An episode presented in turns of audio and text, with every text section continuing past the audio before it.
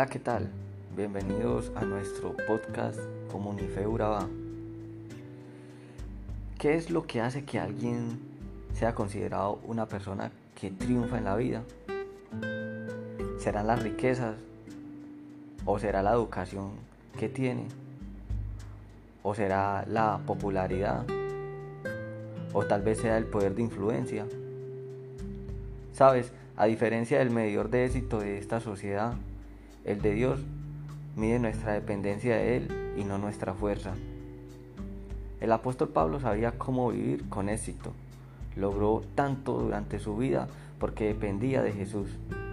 Cuando se acercaba la muerte, él resumió su vida con estas palabras. En 2 de Timoteo 4 del 1 al 8 nos habla que cuando Jesucristo venga como rey, juzgará a todos, tanto a los que estén vivos como a los que estén muertos. Por eso, pongo a Dios y a Jesucristo por testigo de lo que te ordeno. Tú anuncia el mensaje de Dios en todo momento. Anúncialo, aunque ese momento no parezca ser el mejor. Muéstrale a la gente sus errores, corrígela y anímala, instruyela con mucha paciencia, porque llegará el día en que la gente no querrá escuchar la buena enseñanza. Al contrario, querrá oír enseñanzas diferentes. Por eso, buscarán maestros que le digan lo que quieren oír. La gente no escuchará la verdadera enseñanza, sino que prestará atención a toda clase de cuentos. Pero tú, Timoteo, mantén la calma en todo momento. Soporta los sufrimientos y anuncia siempre la buena noticia. Haz bien tu trabajo. Ya falta poco para que yo muera, y mi muerte será mi ofrenda a Dios. He luchado por obedecer a Dios en todo y lo he logrado. He llegado a la meta y en ningún momento he dejado de confiar en Dios. Sé que Dios es un juez justo y que cuando juzgue a todos me dará una corona como premio a mi obediencia. Y no solo a mí me la dará, sino también a todos los que esperan con ansia su regreso. El apóstol Pablo en esta porción de la escritura se despide dejándole saber a su hijo en la fe, Timoteo, que su partida con el Señor estaba muy cerca. Sus últimas palabras eran que él había peleado la buena batalla y alcanzado su meta. Esto siempre fue un deseo de terminar y no dejar que nada lo desenfocara. Así lo declaró en Filipenses 3, 13 al 14. Dice, hermanos, yo mismo no pretendo haberlo yo alcanzado, pero una cosa hago olvidando ciertamente lo que queda atrás y extendiéndome a lo que está adelante.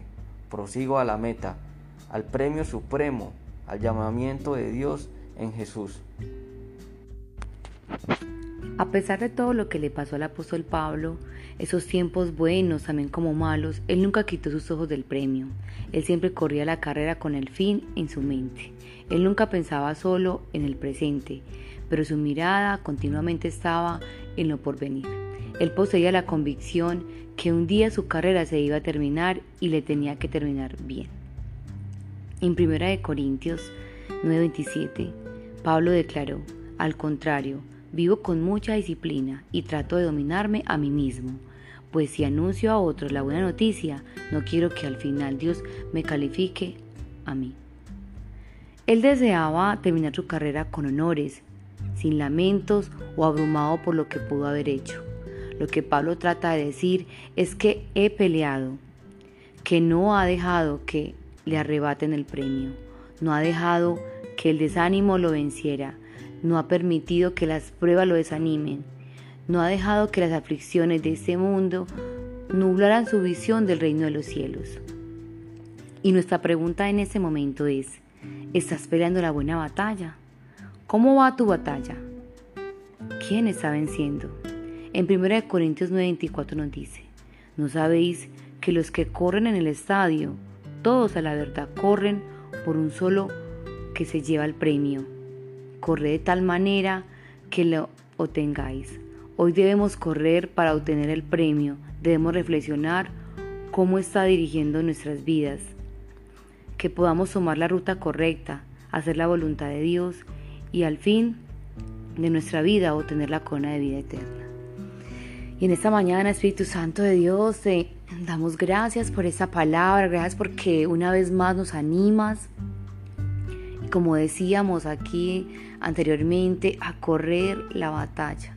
¿La batalla de qué? De los malos pensamientos, la batalla de la ansiedad, la batalla de, de la economía, la batalla de la fe, la batalla de los miedos, de las sombras, de los temores, tantas cosas que nos abruman e impiden que podamos seguir adelante o que quizás seamos mm, como las horas del mar que van y vienen, van y vienen y estamos ahí como en desánimo, subimos, bajamos, subimos, bajamos, pero sabes, en esta mañana te, te queremos decir, te queremos animar, que aunque tengas errores, aunque cometas pecados, no te quedes ahí, levántate pide perdón y sigue adelante, porque sabes, Dios siempre está a la puerta para perdonarte, para ayudarte, para alentarte.